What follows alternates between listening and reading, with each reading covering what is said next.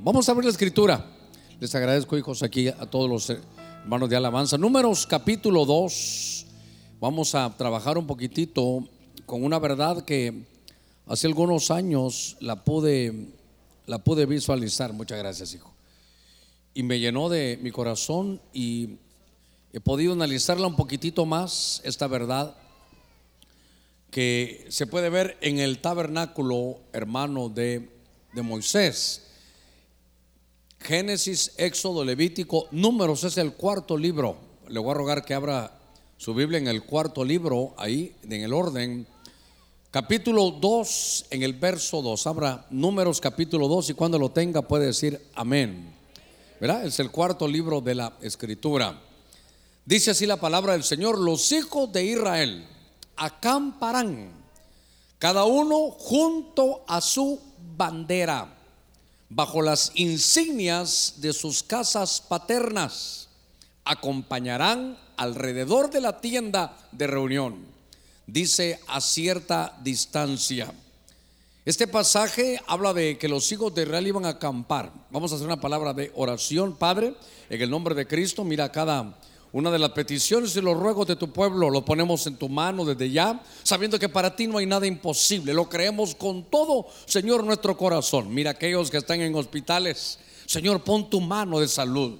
Mira aquellos que están en medio de los presidios, Señor, que les des una libertad interna para soportar, Señor, en medio de la situación. Te pido que dotes de trabajo, Señor, y declaramos que somos depositarios de toda cosa buena que lo mejor de este país es para nosotros, que las mejores oportunidades son para tu pueblo. Lo creemos, Señor, en el nombre de Cristo.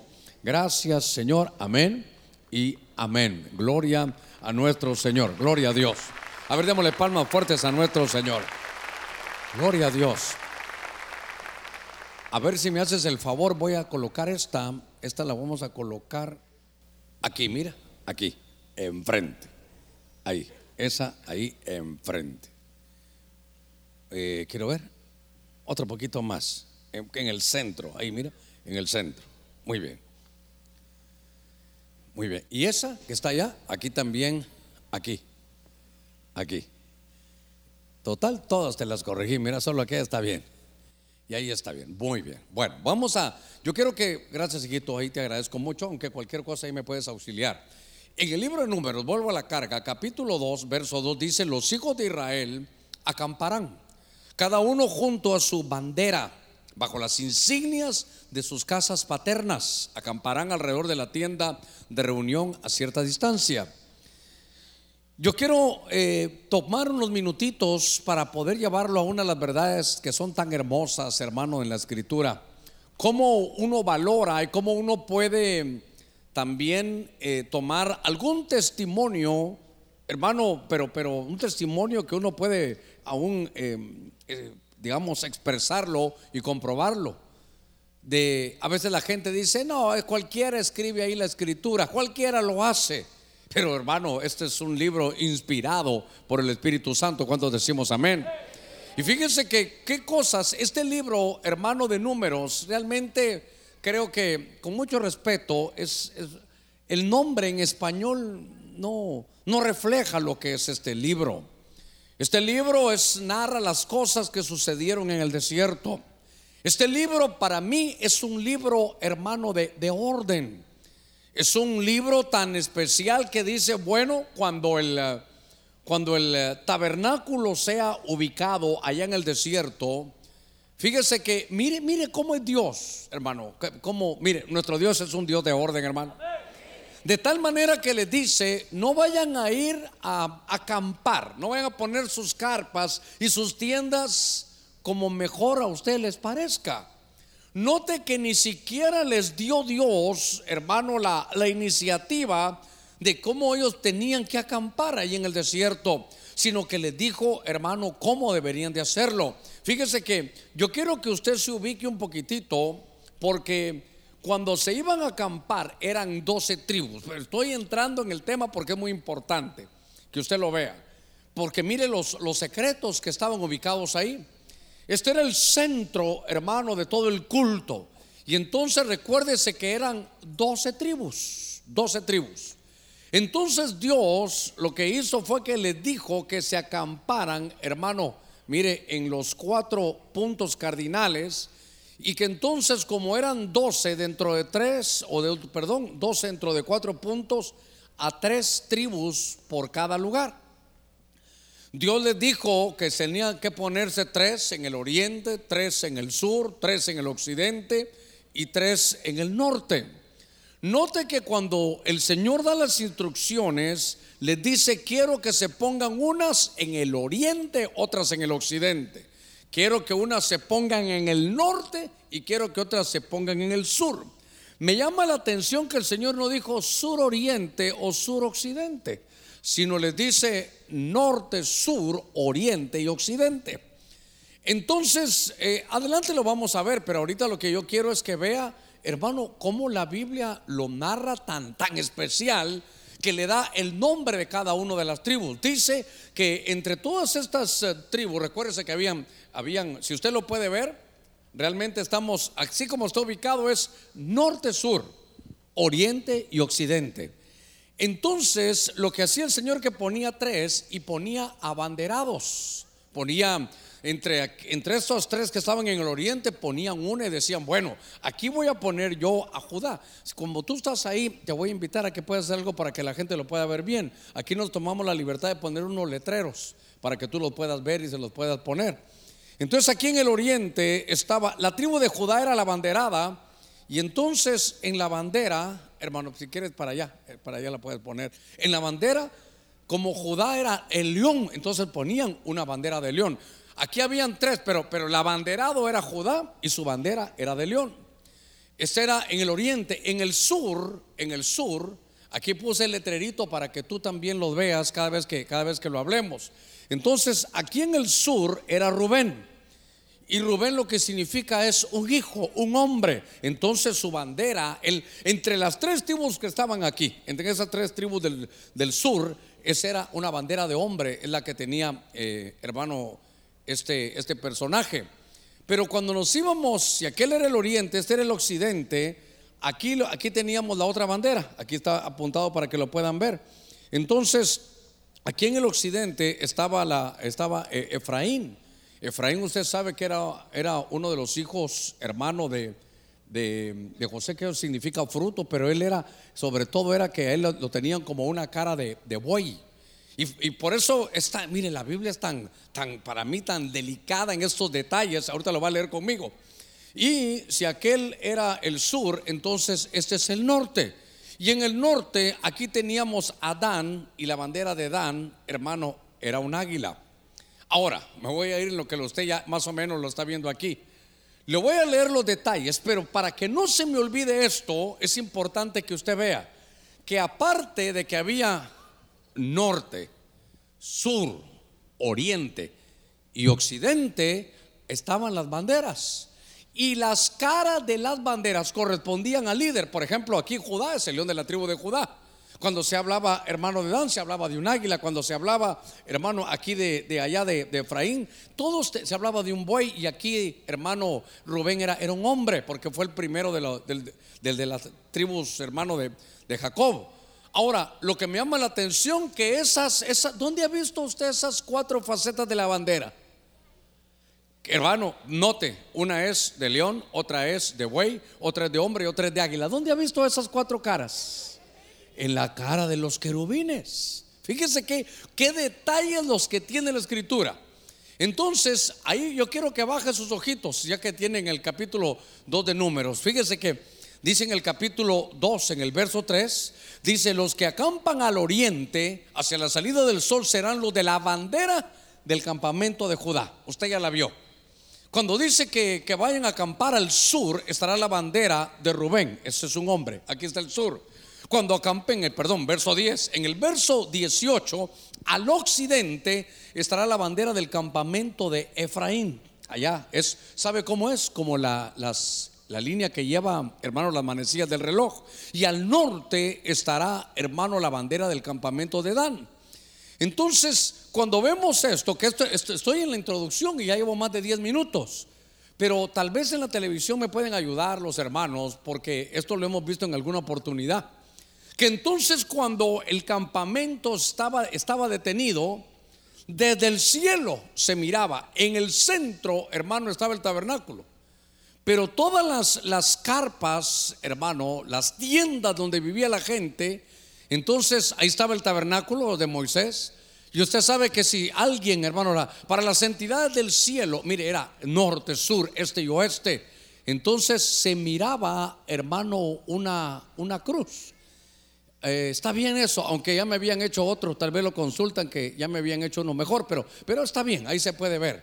Entonces, ¿de qué le quiero hablar? Por eso yo quiero que lo note usted. Ahí, si uno solo lo lee, no le encuentra el sabor a esto. Pero cuando yo veo que se acampaban en una forma de cruz, eso, eso no se va a ver así nada más, hermano, por encima de la letra. Eso hay que ver, ahí están hasta las cantidades de cuánto ejército se ponía. Y entonces era, aquí estaba el tabernáculo, hermano, una línea para allá en el norte y otra línea para el sur. En la línea, si usted quiere, horizontal, pero luego una vertical y venía para el oriente y para el occidente. Es decir, que se formaba una cruz. ¿Cuánto, hermano, vale para nosotros como cristianos la cruz de Cristo? Dice hermano que, la cruz es locura para los que se pierden, pero para nosotros es una tremenda bendición, hermano. Mire, sin, es más, sin cruz no, no, hay, no hay remisión de pecados. Sin cruz no hay, no hay expiación, no hay perdón. Cristo Jesús fue y padeció en la cruz del Calvario. Debido a ese sacrificio, hoy hermano tenemos vida nueva, hermano estamos sentados en lugares celestes con Cristo, tenemos herencia, tenemos bendición, porque la cruz hizo maravillas para nosotros. A ver, démosle palmas fuertes a nuestro Señor. Muy bien, gloria a Dios. Mire, entonces en el tabernáculo estaba, estaba dibujado lo que iba a venir, estaba hablándose, hermano, de la cruz. Ahora, voy a avanzar un poquitito, aunque en el orden, tal vez voy a regresar al libro de, Génesis. Venga conmigo. En el capítulo 22 del libro de Génesis aparece en la escritura, yo le voy a hablar hoy de la cruz. De eso le voy a hablar, de la cruz. Es muy importante. En Génesis capítulo 22 dice que tomó Abraham, verso 6, tomó Abraham, dice, la leña del holocausto y la puso sobre, sobre Isaac su hijo. Y tomó en su mano el fuego y el cuchillo y los dos iban juntos. Hay que leer todo el pasaje de, Génesis capítulo 22, porque en el orden es el, lo primero que se empieza a asemejar a la cruz. Es la prueba de un padre que tiene que entregar a su único hijo. Fíjese qué cosa. Mire la historia de Abraham dice que es la prueba. Dios probó a Abraham la prueba del Padre, cuál es entregar a su propio hijo. Y dice que entonces agarró madera, agarró leña y dice que la puso, hermano, sobre su hijo. La historia dice que fueron juntos caminando hasta donde Dios, hermano, le iba a mandar. Dice que fueron tres días de camino.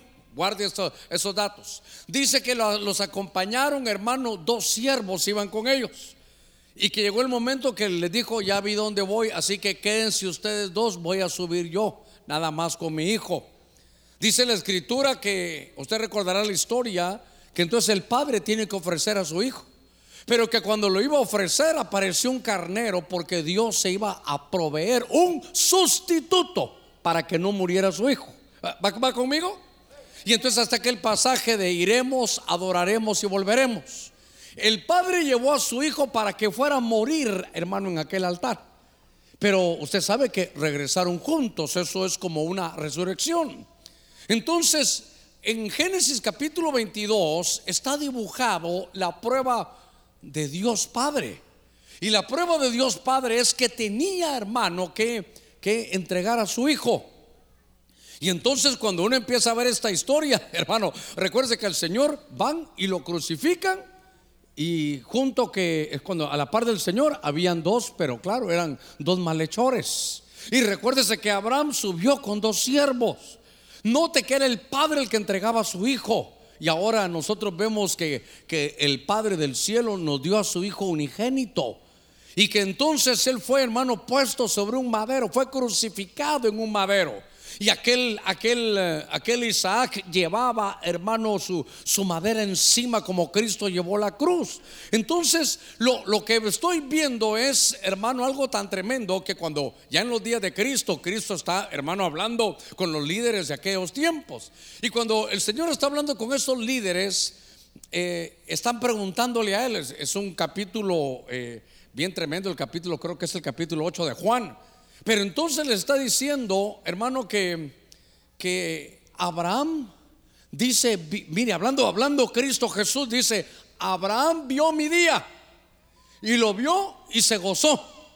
Y cuando los hermanos, los fariseos lo oyen, dice, pero si no tenés ni 50 años. Y estás hablando de Abraham que existió hace miles de años atrás. ¿Cómo es que pudo haber visto tu día? Porque ellos no tenían la revelación. Lo que les estaba diciendo Jesús es, mira, Abraham cuando subió a su hijo, él pudo ver algo. Él vio que, iba con leña, él vio que iba con dos amigos. Él habló de tres días, él habló, hablaron, fueron y regresaron. Y hubo un sustituto. Lo que le está diciendo, ¿sabes qué, fariseo? Tú no entiendes la obra. El Padre me ha enviado. Yo voy a ir con una leña que será la madera de esa cruz. Ahí voy a pagar por ti. Si tú me aceptas, yo te voy a sustituir en la cruz. Y después de sustituirte, voy a resucitar. Eso me va a llevar tres días. Por eso en la cruz de Cristo, hermano, tiene un tremendo valor para nosotros. Es que, es que, hermano, por eso cuando uno, ah, digamos, yo ya pues estoy avanzado en esto, no digo que lo sé todo, me faltará mucho, hermano, que saber. Yo siempre he dicho, como dijo alguien alguna vez, daría todo lo que sé por la mitad de lo que no sé, porque en estas cosas espirituales, hermano, uno se siente ignorante al ver todo.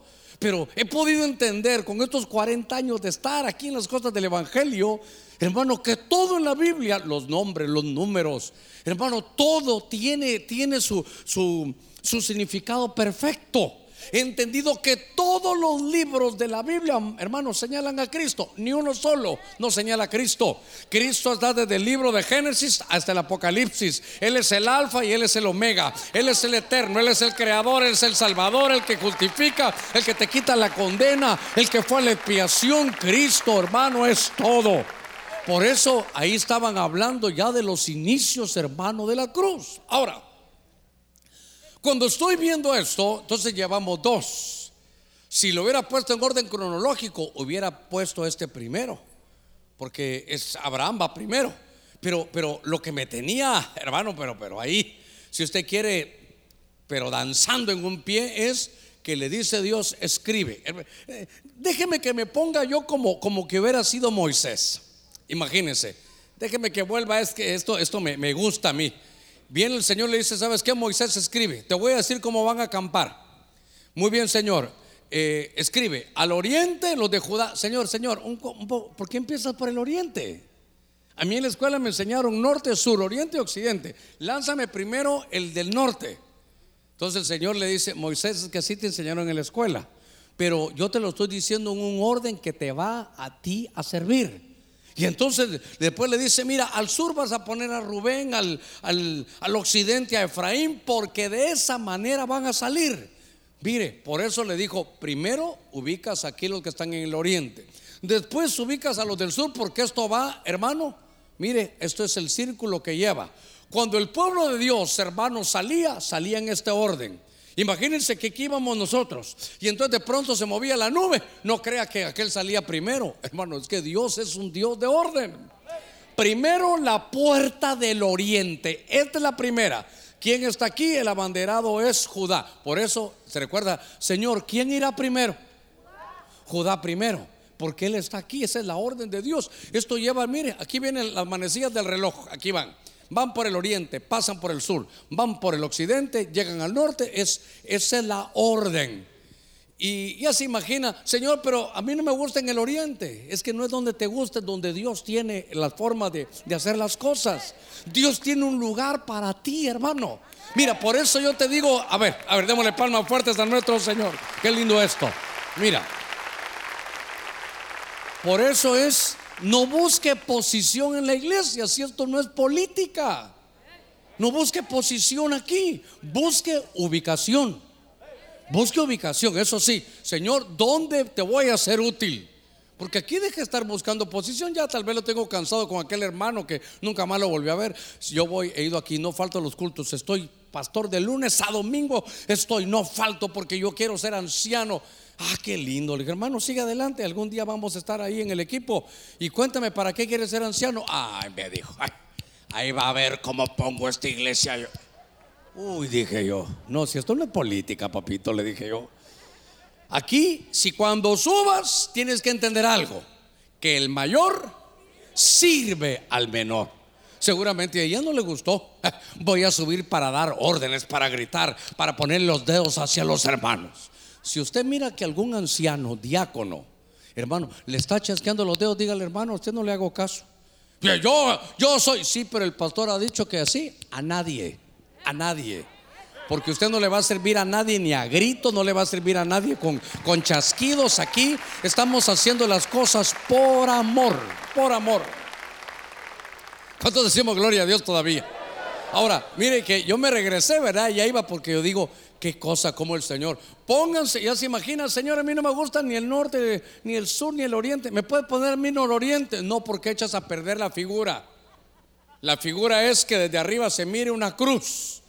Cuando alguien estudia la Biblia y pueda verlo de arriba, va a ver que está dibujada una cruz. Pero ¿para qué nos sirve la cruz? Ya van a ver, ya. Hermano, el pueblo acababa de salir. Ahora, desde el libro de Génesis con Abraham y Isaac, ya había bastante acerca de la cruz. Pero acompáñenme en el libro nuevamente de Números. En el capítulo 21 hay un pasaje que usted conoce.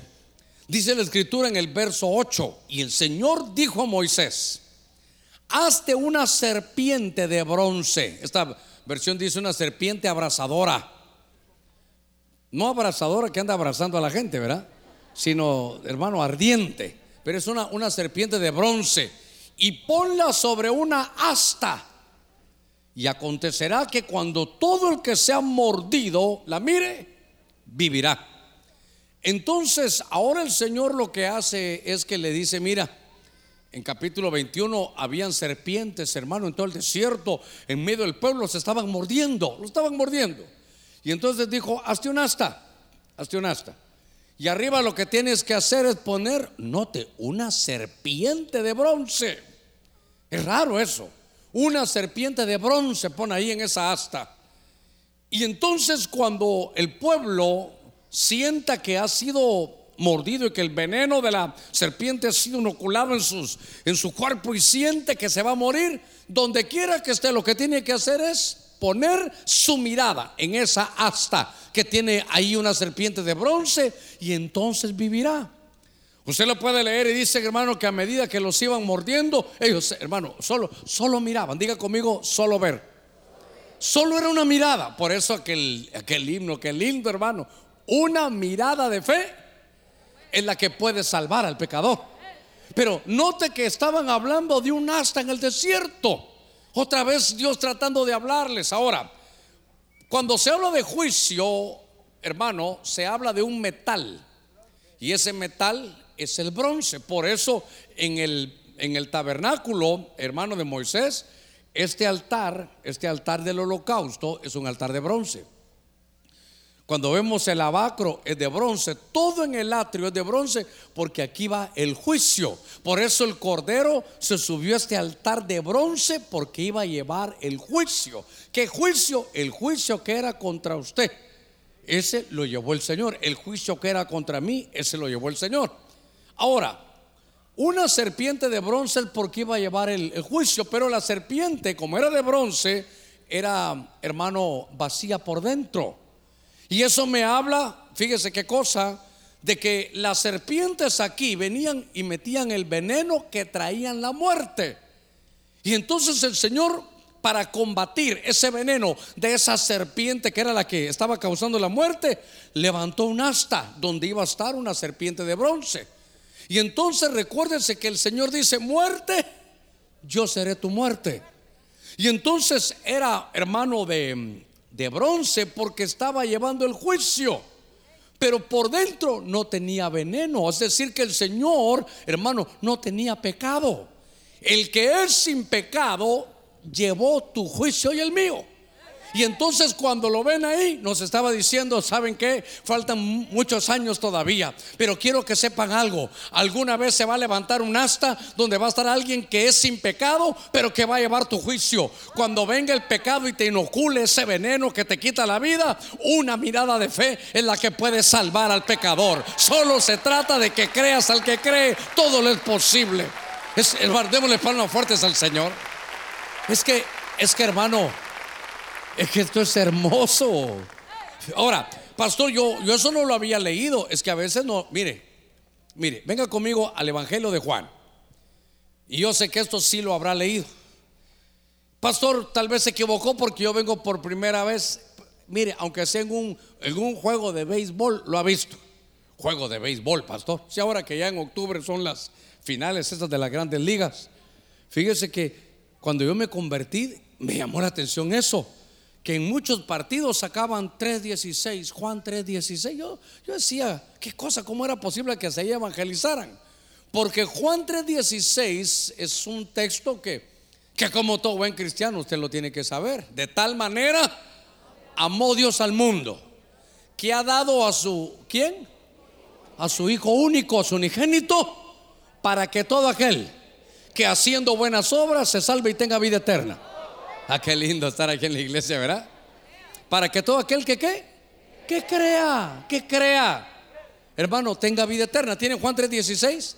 Ese usted lo sabe, porque de tal manera amó Dios al mundo que ha dado su Hijo unigénito para que todo aquel que crea en Él no se pierda, mas tenga vida eterna. ¿Verdad que hermano es un texto hermoso? Diga conmigo, es un texto hermoso.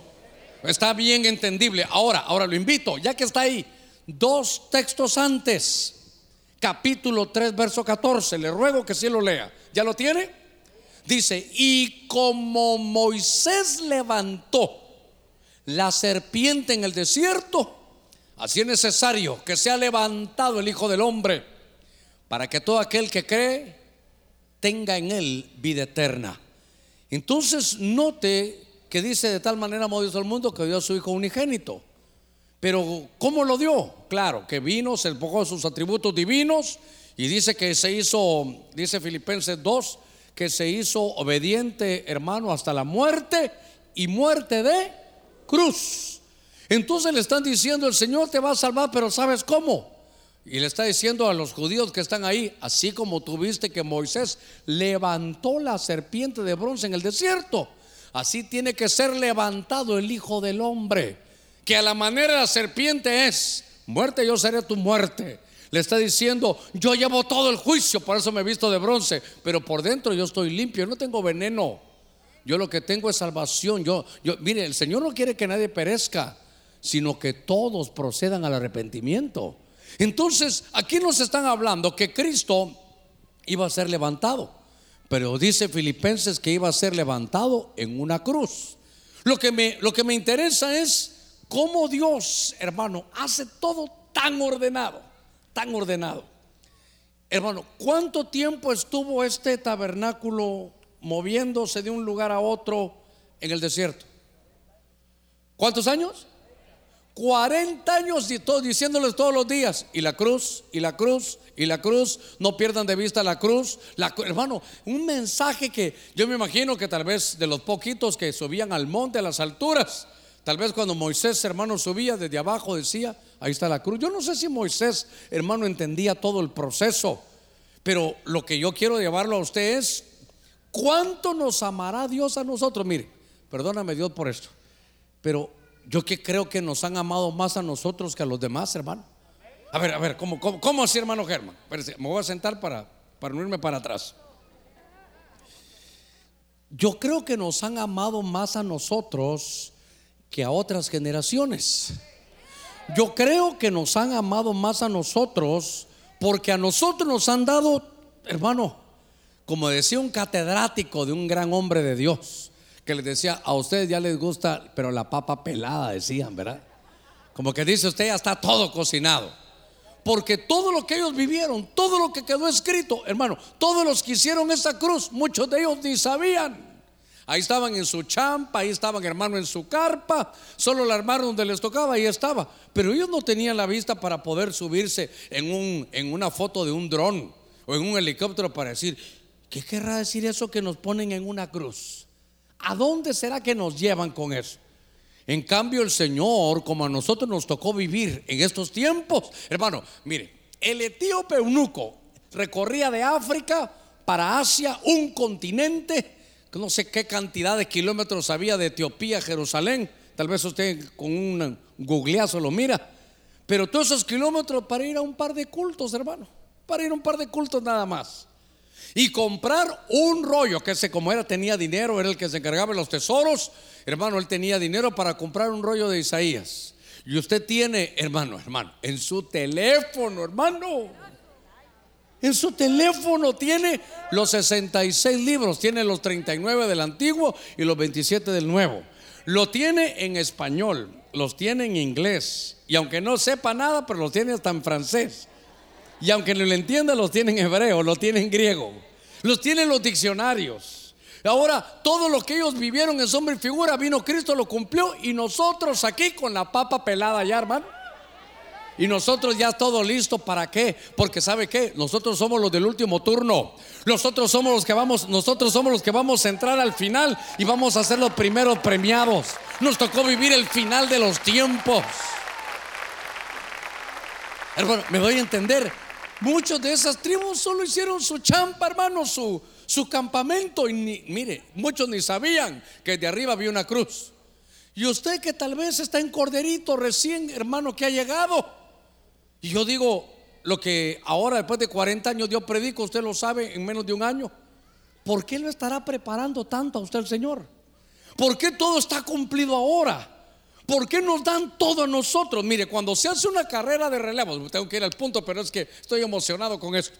Cuando se hace una, una carrera de relevos, ahí van dando las estafetas. Pero al último, ese tiene que ser el más rápido. Entre esos, los últimos 100 metros tienen que poner a uno, pero de lo mejorcito. Y yo a veces me miro y digo, Señor, nosotros seremos esos mejorcitos. Así como somos, Señor, de terribles. No, claro, ustedes no, ustedes son unas almas de Dios. Algunos en pena, pero ahí van. Pero, pero, pero, ¿por qué nosotros? Todo preparado, las señales que otros hermanos, que otros escribieron y dice ellos, ellos anhelaban ver para quién escribían. Y ahora, claro, se habla de la cruz de Cristo, pero desde el tabernáculo estaba el testimonio ese. Fíjese que después lo miran, hermano, en ese, en ese lo miran ahí en el, en el desierto. Lo ve Abraham, Abraham vio mi día y se gozó. Ahora, en el libro de Ezequiel, capítulo 9, le voy a rogar que busque ese libro de Ezequiel en el capítulo 9, le voy a leer un par de versos. Dios mío, yo creo que a los de televisión ni, ni los versos le di. Pero dice así la escritura, y el Señor le dijo, verso 4, pasa por medio de la ciudad. Le están hablando a Ezequiel en una visión. Pasa por medio de Jerusalén y pon una señal en la frente de los hombres. ¿Qué hombres que gimen y se lamentan por todas las abominaciones que se cometen en medio de ella? Me voy a saltear el verso 5 y voy al 6. Mire la orden que le dieron. Matad a viejos, jóvenes, doncellas, niños, mujeres, hasta el exterminio. Pero no toquéis a ninguno. Que dice sobre quien esté la señal Comenzaréis por mi santuario. Comenzaron pues con los ancianos que estaban delante del templo. Y entonces el que tuviera esa seña en la frente no lo tocaban. Entonces yo sé que usted me va a decir, pastor, ¿y qué tiene que ver con el tema eso? Si el tema es la cruz, hermano, en el tabernáculo. Que algunas versiones más osadas y más atrevidas dice que no era una señal solo así, sino que era la letra Tab. Esa letra Tab es la última letra del alfabeto, hermano, o voy a corregir, del alefato hebreo. Y tiene la forma de una T.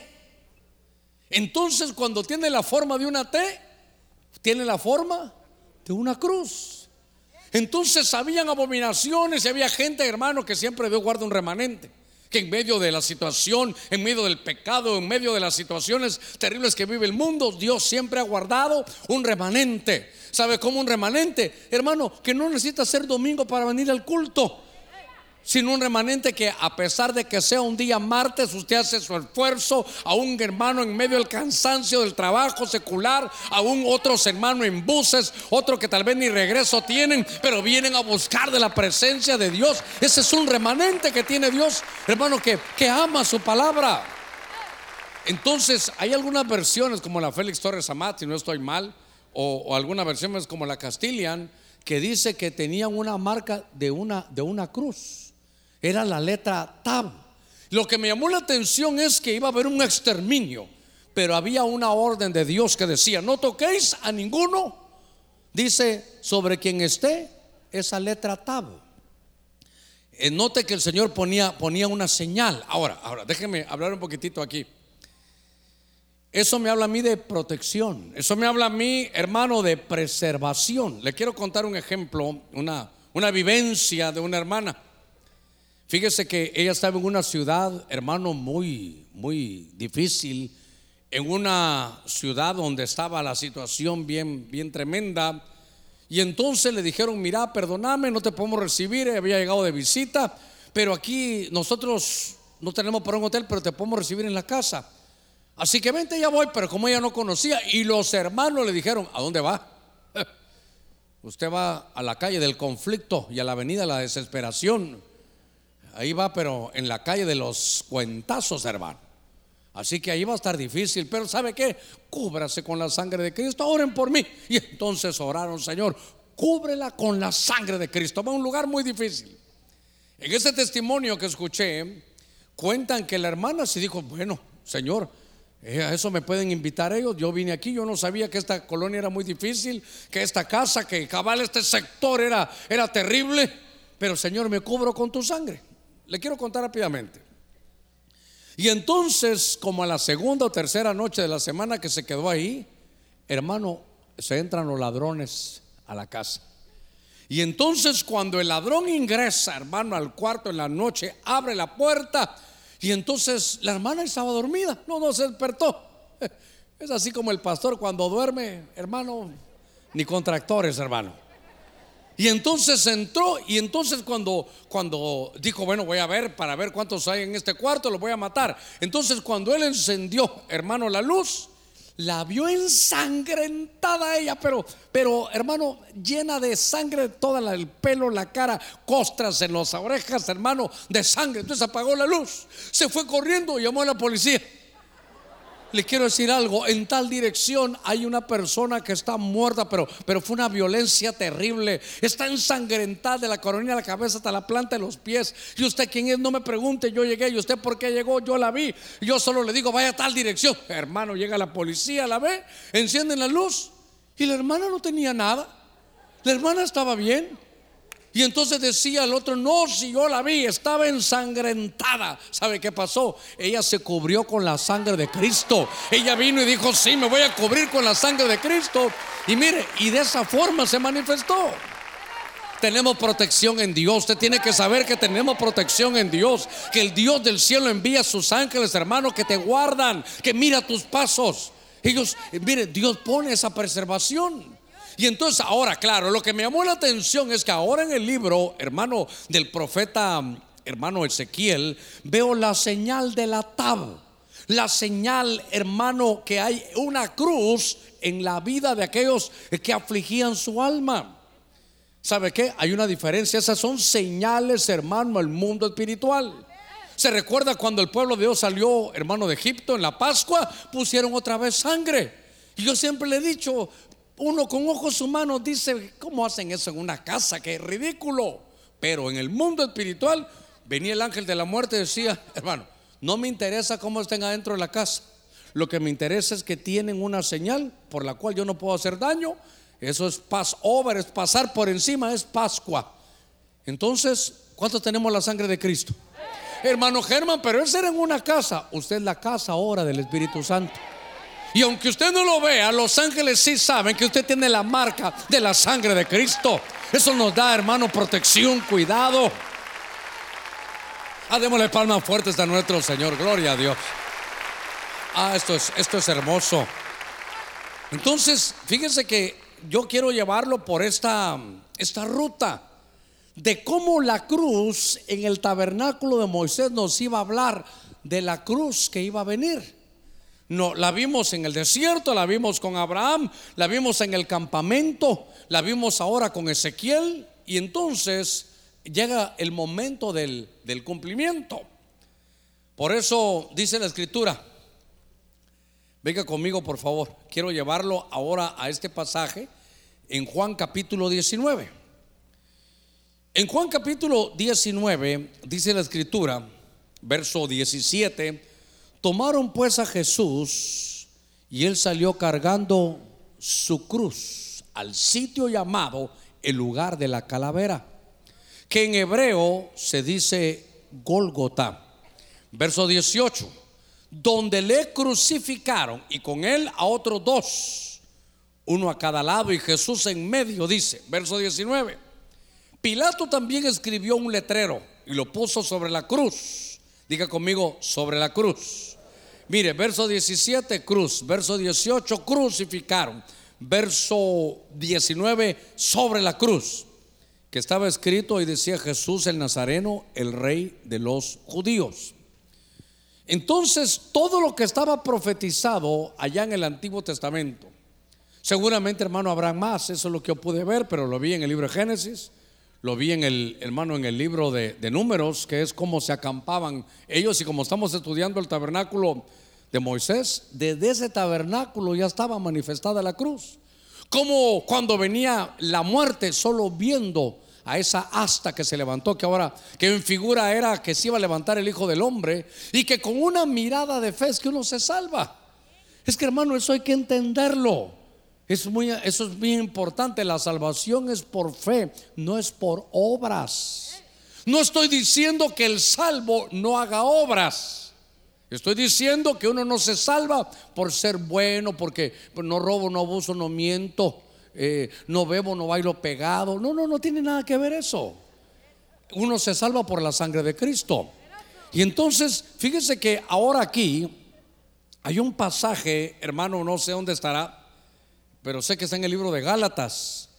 Cuando se habla desde el, Antiguo Testamento decían, el que sea puesto en un madero, ese es maldito. Dice, maldito todo aquel que es colgado de un madero. Eso es muy, muy importante. Aquí tengo que hacer un par de cositas, aunque me quedan unos 15 minutitos. No sé si van a haber preguntas, pero lo que yo quiero es que vea desde dónde viene lo de la cruz. Ahora, en Juan capítulo 19, entonces todo lo que venía profetizado, hermano, ahora en Juan 19, perdón, estaba ahí la cruz. Pero hay un pasaje en el libro de Gálatas, no sé, 3.13. A ver, léetelo aquí, léetelo tú. Cristo nos redimió de la maldición de la ley, habiéndose hecho esa maldición por nosotros, porque escrito está, maldito todo el que cuelgue de un madero. Entonces ya estaba, eso buscate en qué parte del Antiguo Testamento está. Porque ahí está en Gálatas, pero Pablo solo está, Pablo está tratando de explicar. Pablo está diciendo, yo que soy hebreo de hebreo, yo que estuve en el judaísmo, yo que me conozco los 39 libros del Antiguo Testamento, yo sé que ahí dice en la Biblia, ahí en esos del Antiguo Testamento dice, eh, Deuteronomio 21, 23. Su cuerpo no colgará del árbol toda la noche, sino que ciertamente lo enterrarás el mismo día, pues el colgado es maldito de Dios, para que no contaminase la tierra que el Señor tu Dios te da en heredad. El que ponían en la cruz era, esa palabra a mí como me cuesta decirle hermano, me cuesta porque dice que era maldito de Dios. ¿Qué, no le parece a usted muy fuerte eso? ¿Verdad? Que, que muy fuerte. Todo el que ponían ahí en un madero era maldito. Entonces ahora entendemos, entendemos bien Gálatas, ahora usted va a entender mejor. ¿Sabe qué? Es que a medida que se entiende el Evangelio, usted va a vivir con más paz, usted va a vivir más agradecido, usted va a vivir más seguro, usted va a vivir más confiado, usted va a amar más la obra tan tremenda y perfecta de Cristo Jesús. Porque entonces el Señor dice, el que, el que se ponía en un madero era maldito. Y entonces ahora se imagina, mire, en la mente de un, de un israelita, imagínense todos nosotros aquí somos judíos de aquel tiempo.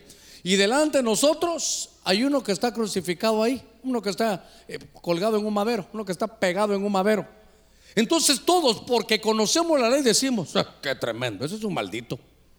Ahora piensa un ratito, ¿cómo iban a pensar que iba a ser el Cristo? Porque no entendían. ¿Cómo tú me dices que ese varón va a ser santo si para nosotros, mira, Deuteronomio dice, ve, que es maldito? No habían entendido ellos. Es que hermano, esto no se entiende. Esto no se entiende por sacar teología. Esto se entiende por revelación. ¿Cuántos creemos en Cristo Jesús? Eso no crea que porque usted fue muy bueno se lo dieron.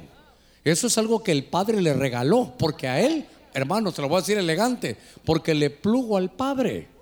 Se lo dijo un buen catracho, porque se le dio la gana a Dios.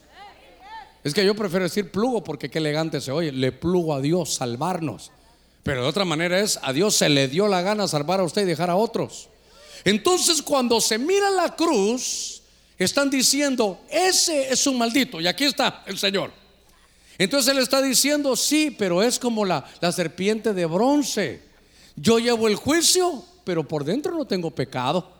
En lugar de señalarlo los hermanos, mire, por eso yo siempre he dicho que el que primero se gozó de Cristo fue Barrabás. Porque Barrabás era, hermano, terrible, era un, asaltante, eh, lo tenían ahí para, para, para que se muriera. Tenía pena de muerte, Barrabás.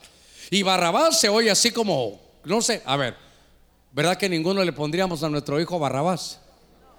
Imagínense que usted va, hermana, va a tener un hijo, ¿cómo le va a poner? Barrabás, pastor.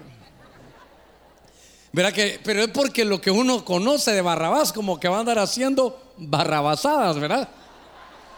Pero Barrabás, mire, mire, Barrabás se compone de dos palabras. Bar, no va a pensar que es de bar en bar, mi vida se va a acabar. No, bar es hijo. ¿Y Abba qué es? Entonces es hijo del padre. Ese que todos decían que era un asaltante que se iba a morir, ese era un hijo del padre. Pero entonces de pronto, hermano, está aquí Barrabás y ahí está el Señor. Y la gente dice, ¿a quién vamos a dejar? Porque uno de los dos tiene que morir. Este Barrabás culpable y hermano, y Cristo sin culpa. Y entonces toda la gente dice que suelten a Barrabás y que se lo lleve, la culpa que se la lleve Cristo. Esa es la historia de Barrabás, aunque no le guste, ahora sí le va a gustar. Esa es nuestra historia. Que la pena de muerte era para nosotros porque la Biblia dice, la paga del pecado es muerte. Y de pronto nos dejan libre y el que lleva la pena de muerte se llama Cristo Jesús. Lo que era contra usted ya lo llevó el Señor en la cruz. Démosle palmas fuertes al Señor. Es que esto, hermano, Solo creer, no se complique. Si hay alguien de visita aquí, no se complique. Si el Evangelio es solo creer.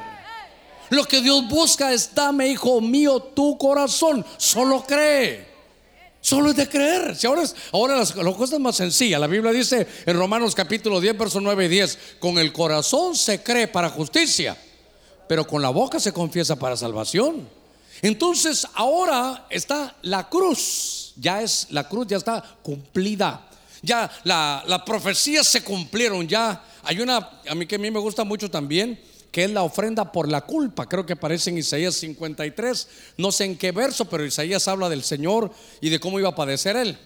Pero dice que la paga de nuestra culpa la llevó Él. Diga conmigo, por la culpa. Esa es la palabra Asham. Es una, cuando el pueblo venía y llevaba sus ofrendas, traía una ofrenda y decía, ¿y esto por qué lo trae? Esta es una para que la voy a dar, esta es la ofrenda por las culpas, cosas que yo sé que he hecho malo a sabiendas que, que, era, que no era correcto hacerlas. Yo tuve la culpa, entonces uno llevaba su ofrenda por la culpa. Entonces dice que el Señor, Él se hizo una ofrenda por la culpa. Él se hizo la ofrenda a Sham. Voy a la carga. Diga conmigo mi culpa. Con más fuerza, mi culpa. Entonces viene el Señor y Él va a la cruz. Y entonces Él va como la ofrenda, hermano, de culpa. Entonces dice, yo soy, estoy representando aquí la culpa. Toda la culpa a la que tú creas. Si tú tienes ahí la culpa y crees, entonces dame la mía, yo la voy a llevar. Y entonces en la cruz, ¿qué pasó con, con la ofrenda? ¿Qué pasó con Cristo? Después de tres horas, ¿qué pasó? Murió. Murió, hermano. Entonces el, entonces el Señor muere en la cruz. Ahí se murió su maldición. Pero por lo que le estoy enseñando es la culpa suya. La llevó él en la cruz y se murió. Y como él era la ofrenda a Sham, se murió la culpa también. Le ruego algo, saque de su corazón, por favor, la culpa. La culpa ya la llevó Cristo en la cruz. Ya, ya, no, tiene usted más culpa, porque toda la llevó Cristo Jesús. Démosle palmas fuertes al Señor. Es que, es que el sacrificio de la cruz, hermano, es, es tan perfecto. Dice, ahí está el que, ahí está el maldito, claro, llevó mis maldiciones. Entonces, hermano, no se deje poner maldiciones. Si ya todas las llevó Cristo. Entonces, ¿sabe qué? Tenemos que saber que el sacrificio ya fue pagado. Que, hermano, mire, yo ya no, yo voy a llegar al cielo, pero si alguien me dice, hey, Germán, las culpas, ¿tienes culpas, Germán, sí o no? Le voy a decir que voy a contestar yo en el cielo. Le voy a chepia. Sí, por mí mismo un montonón de culpas. Entonces detente. No, no, le voy a decir. Pero mis culpas las llevó a todas el Señor. Entonces vas a entrar porque eres bueno. No, el bueno no era yo, el bueno es Él. Y mira, Él me dio mi pase ya para que entrara. ¿Y cuál es? La sangre que derramó por mí me permite entrar por esa cruz bendita, hermano del Calvario. Démosle palmas fuertes a nuestro Señor, gloria a Dios. Entonces, la cruz, qué importante, hermano. Qué importante es conocer la cruz, qué importante es conocerla. Mire, me quedan unos minutitos, pero todavía me quedan algunas cosas por decirle.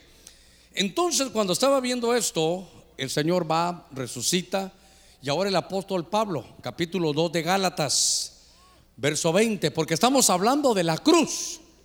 Entonces ahora viene Pablo y dice, con Cristo he sido juntamente crucificado y ya no vivo yo, sino que ahora Cristo vive en mí.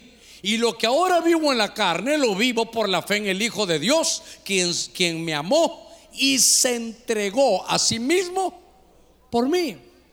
Entonces, ¿sabe qué? Cuando yo veo ahora, ahora estoy viendo ya, ya la cruz ya se cumplió.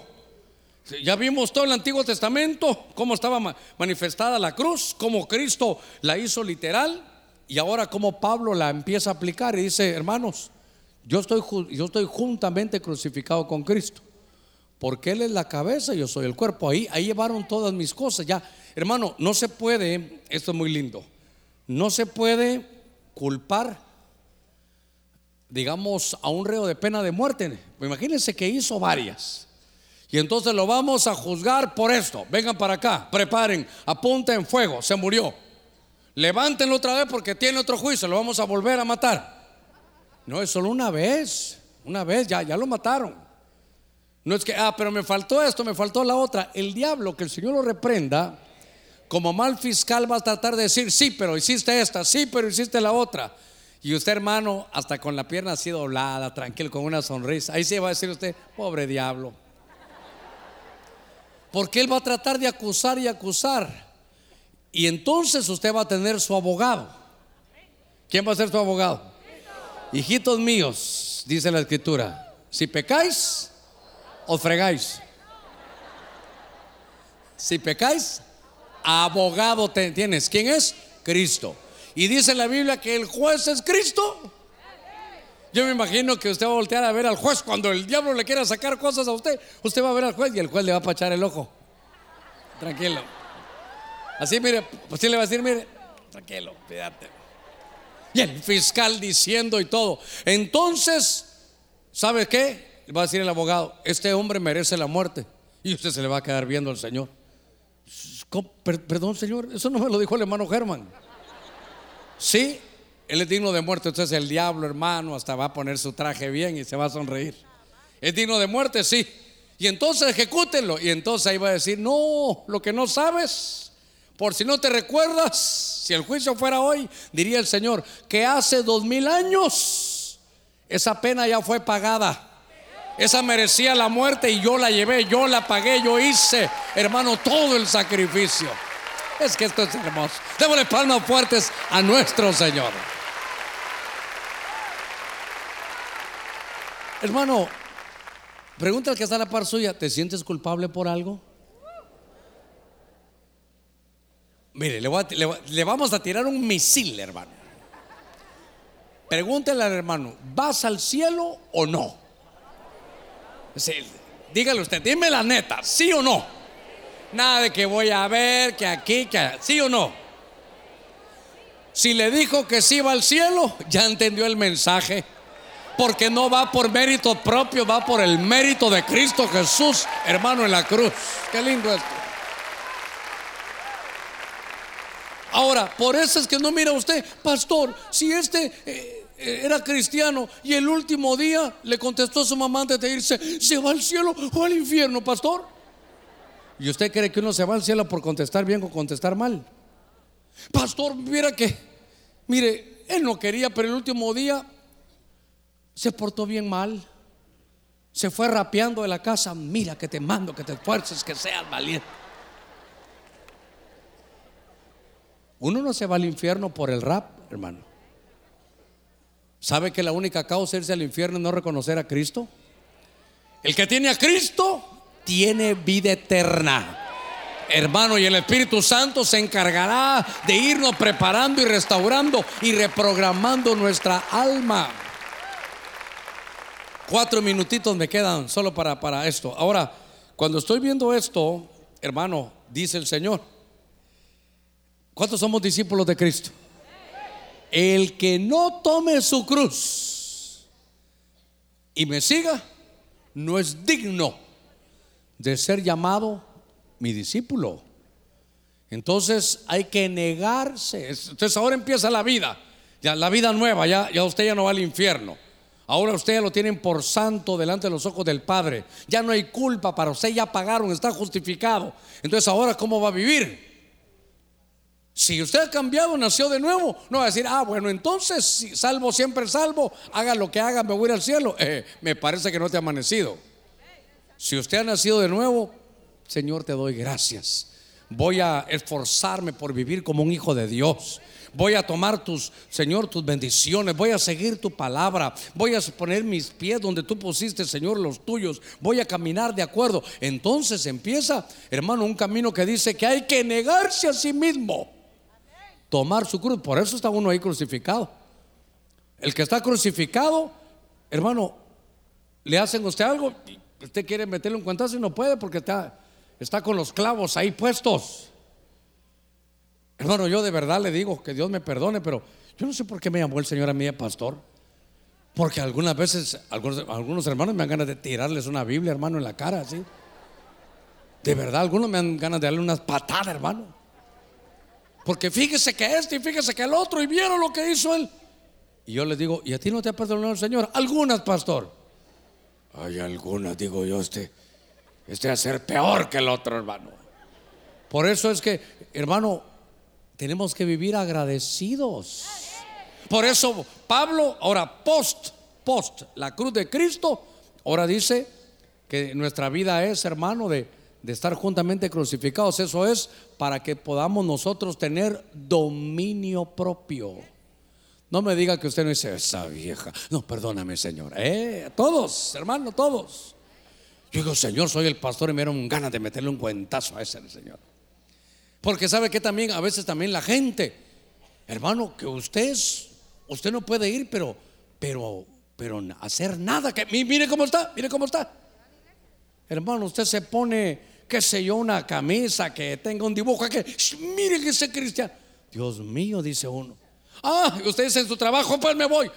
Ah, como qué carácter de don cristiano. ¿No le pasa a usted eso?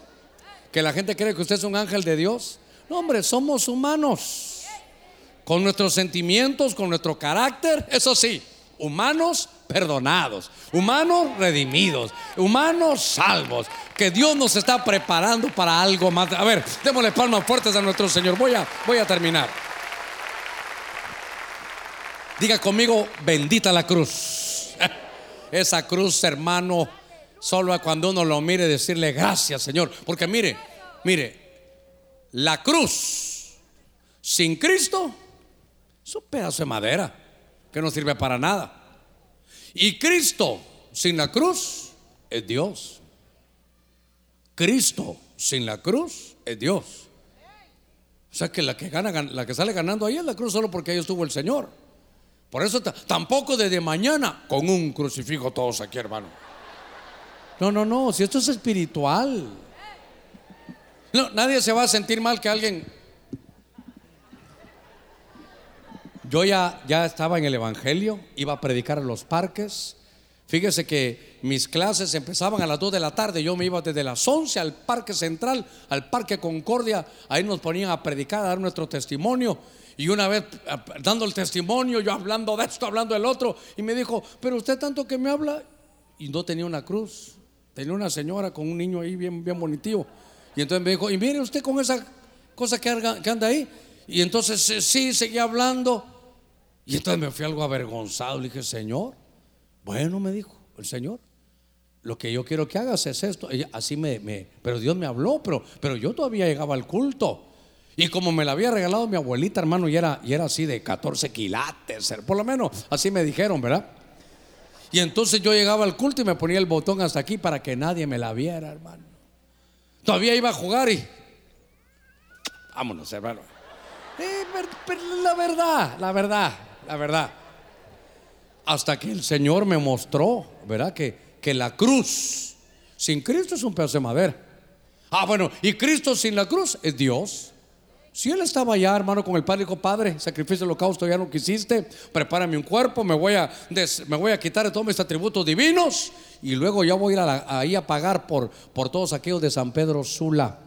Bendito día, bendita decisión del Señor, porque la cruz fue esa bendición que nos han dado. Voy a terminar. Voy a terminar. Dice Apocalipsis 8:13. Mire esto.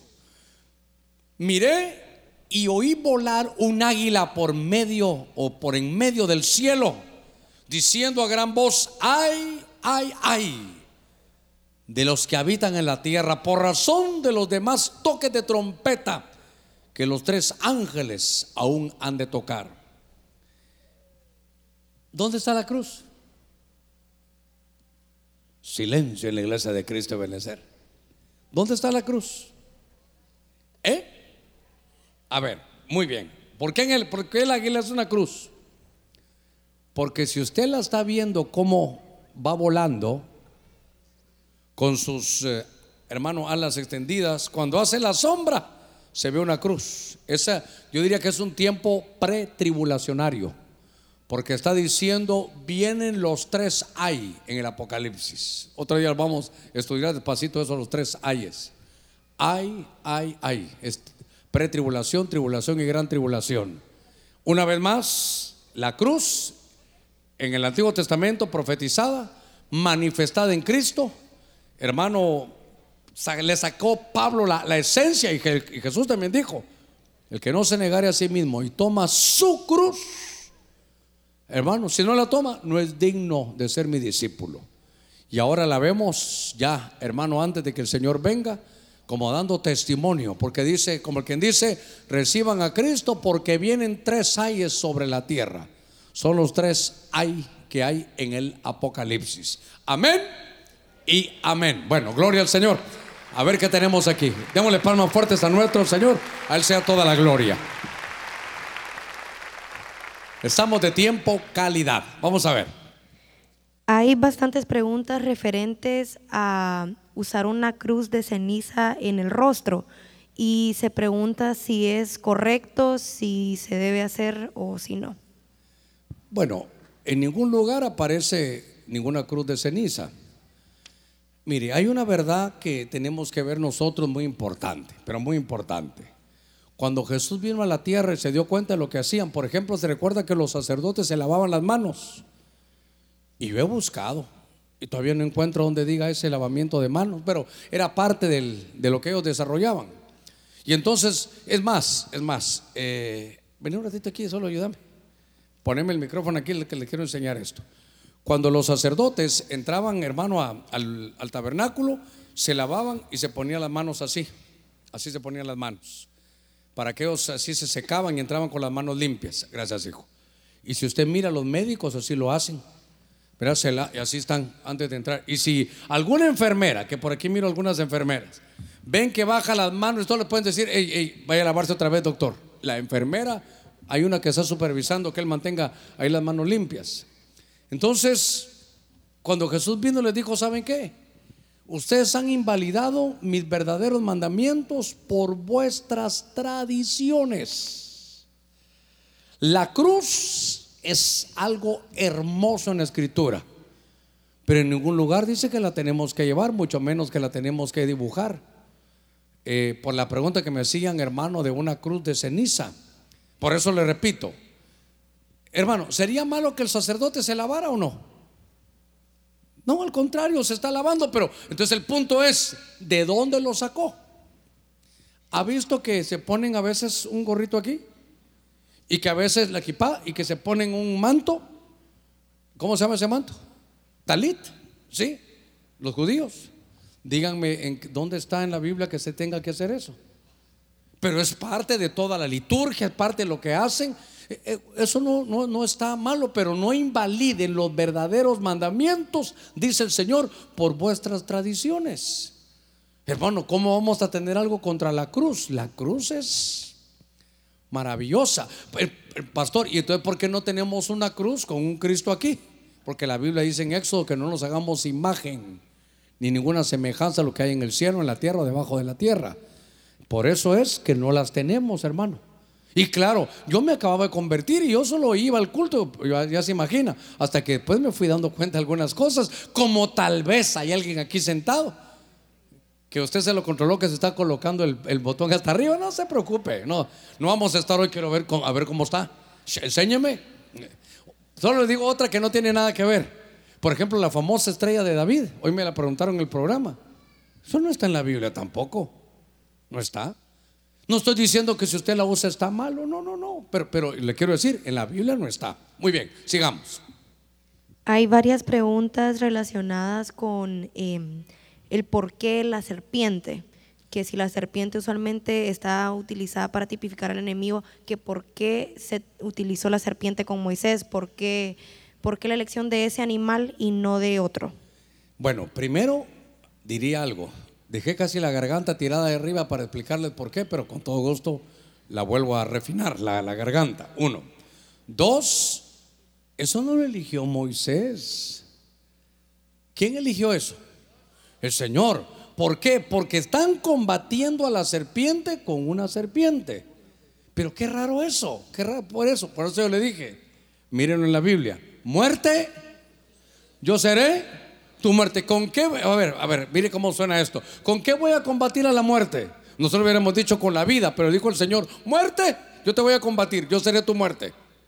Entonces, de la misma manera, serpiente, que traes aquí el, el, mal, yo seré el que con el mal que tú habías hecho, agarro el juicio, pero al mismo tiempo, el juicio que para mí me va a matar, pero yo no contaba con que iba a resucitar. Y por eso le dije que leyera en Juan capítulo 3. Primero le leí el verso 16 para el verso más famoso, pero mire el contexto. El contexto dice que de tal manera amó Dios al mundo, pero ¿qué viene diciendo? Así como Moisés en número 21.8 levantó una hasta serpiente, así es necesario que el Hijo del Hombre sea levantado. como A la manera de esa serpiente. ¿Por qué? ¿Por qué es de bronce? Sí, va a llevar el juicio. ¿Y por qué está vacía por dentro? ¿Por qué? Porque no tiene pecado. Esa fue la manera de combatir. Por eso, en algún pasaje, en Corintios 15, tendrá que decirlo porque habla de la resurrección, pero desde el Antiguo Testamento dice muerte, yo seré tu muerte. Oh sepulcro, ¿dónde está tu victoria?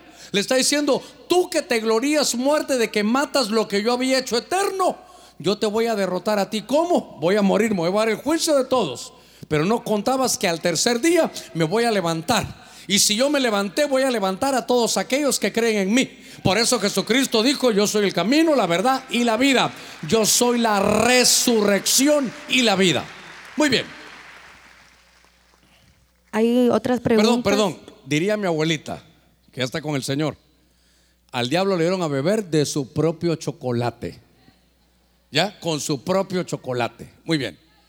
Hoy sí, vamos. Eh, hay preguntas relacionadas con si está mal que algún cristiano ande alguna cadenita de la cruz.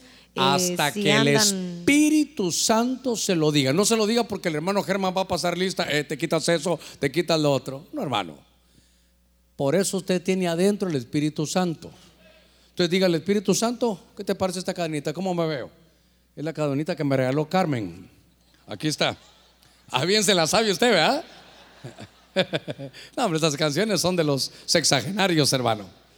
Entonces, ¿sabe qué? No se la voy a quitar porque el pastor dijo, lea la Biblia y cuando el Espíritu Santo le dé testimonio, usted lo va a hacer de corazón sin que ningún hombre esté señalando. Sigamos. Dice por aquí, bendiciones, pastor. Según los judíos, la cruz no era una cruz, era solo un madero. ¿Cómo comprobamos que es Muy cruz? buena, muy buena. Cuando se habla de la palabra cruz, en el original griego creo que se dice stauros y es solo un poste. Entonces, algunos eh, que solo, para no decir nombre, que solo creen en el Padre, dicen que Cristo murió, no así, sino murió con las manos aquí, porque era un solo, un solo palo, un solo poste. Y entonces cuando, cuando se conoce la historia, hay un libro que yo leí recién convertido que se llama Evidencia que exige un veredicto de Josh McDowell. Mire que todavía me recuerdo. Re- bien, recién convertido. Es un libro muy científico que habla de la muerte de Cristo, pero vamos a la historia un poquitito. Yo siempre había contestado, y tal vez voy a corregir porque hay otros más estudiosos que me han corregido eso y lo fui a verificar, que cuando el Señor vino a la tierra, estaba dominado por los romanos, te recordará, estaban los romanos dominando. Es decir, que Israel estaba bajo la, la bota de la autoridad romana. Entonces, en esos días había pena capital, es decir, había pena de muerte. Y los romanos acostumbraban que la pena de muerte no fuera un, poste nada más, sino fuera una cruz. El hermano que me llamó y me dice, pastor, yo lo he escuchado, me parece bien, pero quiero mandarle esta información. Y dice que los, ah, que los romanos lo aprendieron de los persas, que la pena capital no era solo con un poste, sino que era en una cruz. Si leemos nosotros en el original, está la- es la palabra stauros, y stauros es un poste nada más. Ahora, ahora, la evidencia que yo tengo, voy a corregir, la evidencia que he sacado de la escritura que se le ha presentado a usted. Número uno, Abraham con la leña, usted puede decir, sí, puso madera, pero no implica que sea una cruz, está bien. Y el campamento de los, de los, eh, de los eh, judíos, hermano, en medio del desierto, es la letra Tab en la frente, la letra T era, era la marca. ¿Cómo, cómo aparece en la escritura, en el libro de, de Ezequiel, en el libro de números, el asta? Y entonces ya nos vamos, tenemos que ir a la parte de la historia. Entonces la parte de la historia es que la pena capital por los romanos era crucifixión. Eso, eso ya es historia para que usted la pueda corroborar. Ahora, pongámonos por un segundito que yo no tengo razón, yo tampoco estoy diciendo que yo lo sé todo, yo por lo menos le enseñé lo que está en la escritura. Y entonces no fue una cruz, sino fue un palo. Y el Señor en lugar de estar así, estuvo así. ¿Qué nos cambia eso el Evangelio? ¿Qué nos cambia? ¿Qué nos cambia? Nada, nada, na- no nos cambia nada. No nos cambia nada. Por eso, una vez platicando con uno de estos, eh, esto se oye muy feo, con uno de esos señores, esos también, con una persona de esta creencia, con el que teníamos confianza, sentémonos, platicamos y al final vi que insistía, hermano, le mostré todo lo que yo podía verle y entonces le dije, bueno, al final tú solo crees en el Padre, pero voy a creer yo como tú. Ya dijo, ya convertí aquí al hermano Germán, dijo él, ¿verdad? No, pero te voy a, te voy a creer eso. No fue una cruz. Entonces, ¿cómo murió Jesús? Así me dijo. Muy bien. ¿Y eso qué cambia? Eso no me cambia que Jesús es Dios. Eso no me cambia que el Señor murió por mí. Eso no me cambia que se llevó la maldición en el madero. Eso no me cambia que se llevó mi culpa. Eso no me cambia que ya pagó mi rescate. Eso no me cambia toda la bendición que el Señor me ha dado. Eso, eso no me cambia nada. Eso no me cambia nada. Ahora, me parece muy, que para mí es fenomenal ver cómo Dios dio las instrucciones de que esos abanderados y que del cielo se... Hermano, ¿por qué no puso Dios, saben qué? Círculos concéntricos, aquí está. El primer círculo, Judá. El segundo, eh, Rubén. El otro, Simeón. El otro, Judá. Hermano, ¿por qué no lo puso así? Porque en la Biblia todo es un orden. Y no hay nada que esté escrito de más ni de menos. Ahí me marcan que en el centro está, está, hermano, la presencia del Señor y que está en una cruz. Ahí está. La letra Tab es una cruz. Es más, eh, cuando se habla, hermano, del alefato hebreo, nosotros en el griego decimos alfa y omega. En español tendríamos que decir que la A y la Z. Pero ellos dicen el alef y el tab. Ese es el alfa y el omega. La letra tab ahí está. Y es la del final. Por eso eso va. La cruz cobra, hermano, fuerza para nosotros desde los últimos días, que es a partir de Cristo Jesús. Muy bien. A ver qué más hay. Bendiciones, pastor. ¿La bandera de Rubén, Dan, Judá y Efraín tiene alguna relación con la cuadridimensión de Jesús? Bueno, yo creo que sí, porque ahí vemos nosotros que es el león, es el león de la tribu de Judá. Entonces, a ver cómo, ahí está para que usted lo vea. Si aquí está la entrada, aquí, ¿verdad? Ya vimos que este es oriente, occidente, es norte y sur. Muy bien. Y ahí hay cuatro. Entonces, es el león. El león está en Mateo aparece Jesús como el rey, es el león. En Marcos aparece el Señor como un siervo, aparece como alguien que trabaja. El, Evangelio de Marcos tiene una frasecita o una palabra que es e inmediatamente, e inmediatamente, alguien que está trabajando, trabajando, que es rey pero también es siervo, que es león pero también es buey. En el Evangelio de Lucas, Cristo aparece como el hombre, lo más normal. Ahí está la bandera de hombre. Pero por el otro lado, aparece como, como Dios, aparece como el águila, que es la parte, es, aparece en las alturas. Creo que son las cuatro, las cuatro facetas de Cristo en los cuatro evangelios. A ver qué más tenemos. Ahora, una cosa, hermano, los cuatro evangelios, lo cara de los querubines, la cruz del Calvario, ¿no le parece a usted todo tan, tan bien, hermano, hecho? Y que cuando, ahora, ¿en qué se basa cada bandera? ¿Por qué decimos Judá un león? Porque cuando usted mira, a ver qué será, Génesis 49 y Deuteronomio 33, cuando están bendiciendo a los patriarcas, a cada uno le dan una de las, le dan características. Y usted lo va a ver, que eso está reflejado en las banderas que ellos llevaban. Sigamos. Bendiciones, pastor. ¿Hay alguna base bíblica para comprobar que es correcto decir eh, me cubro con la sangre de Cristo o cubrirnos con la sangre de Cristo?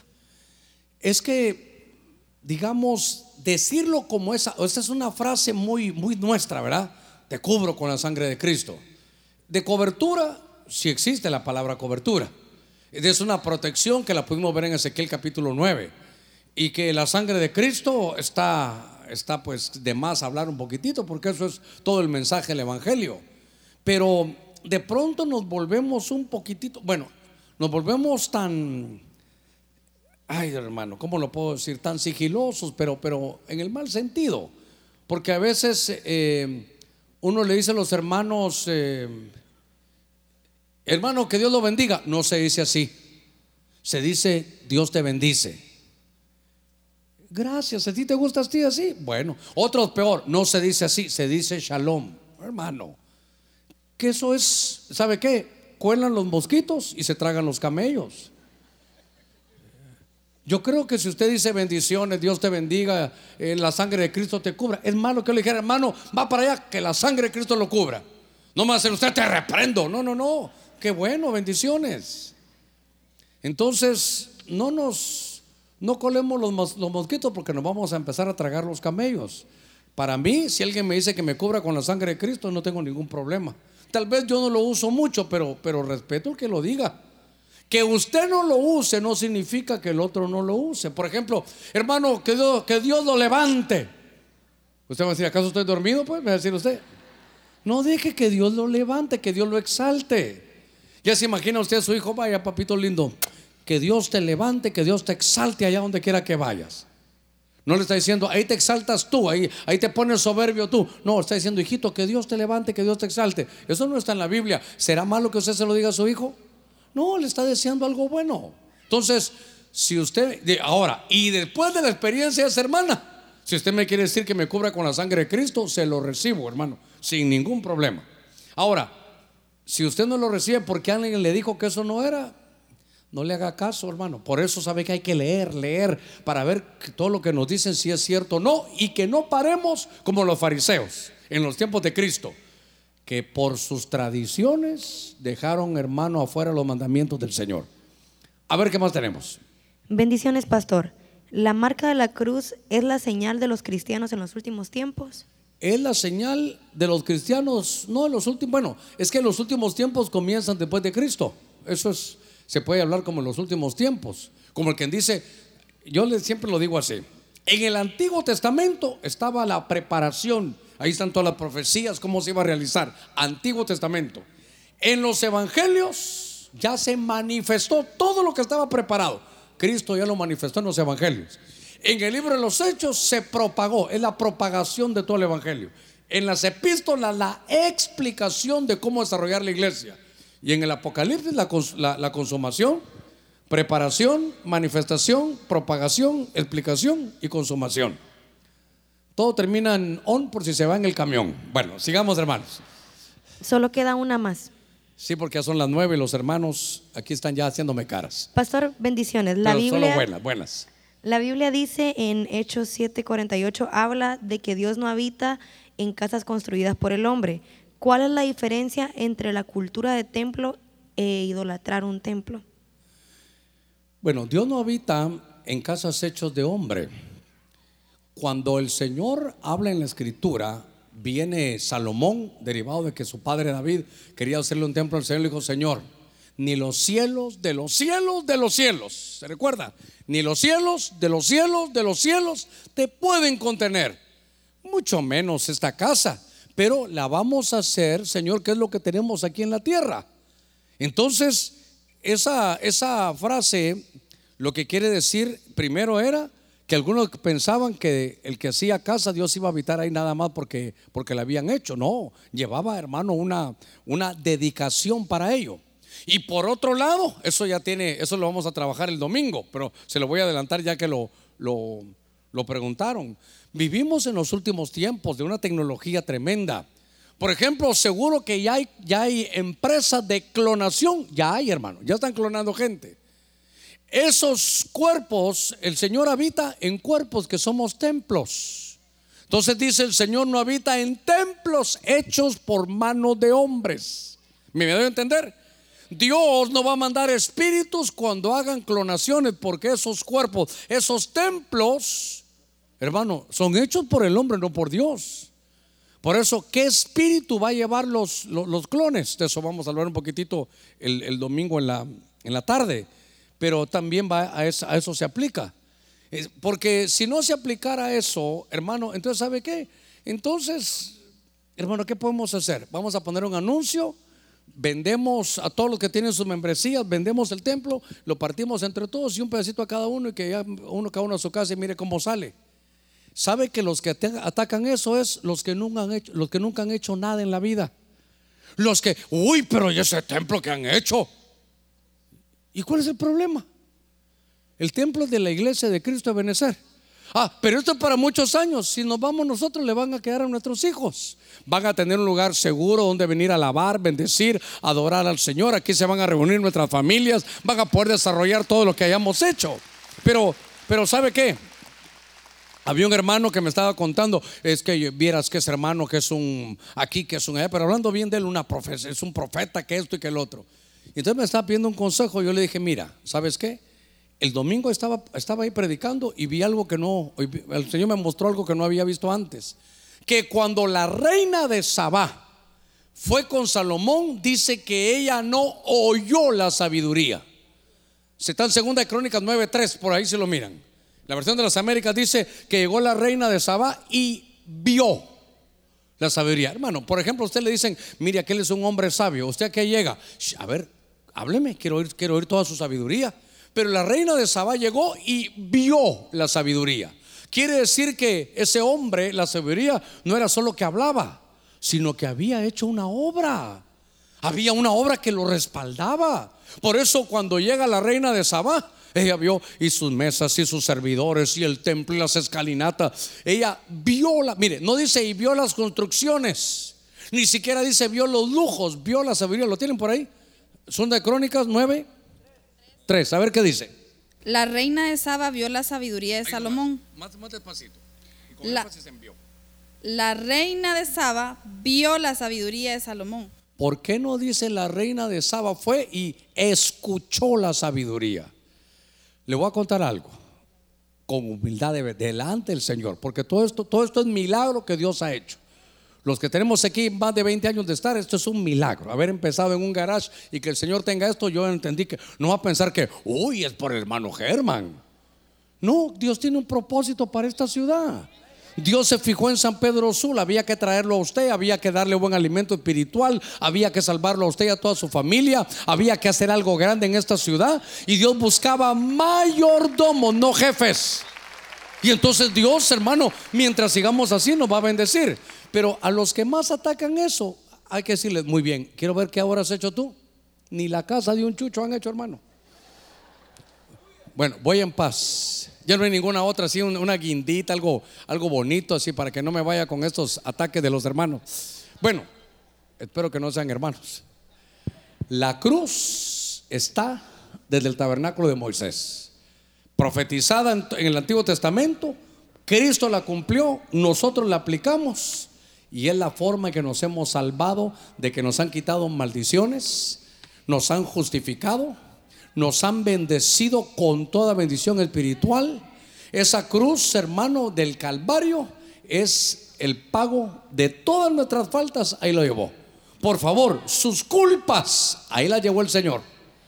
Vaya usted sin culpa, vaya usted con gozo, porque la obra de Cristo fue perfecta en la cruz del Calvario. Por eso Él dijo, consumado es. A ver, démosle palmas fuertes al Señor. Hacemos una palabra de oración.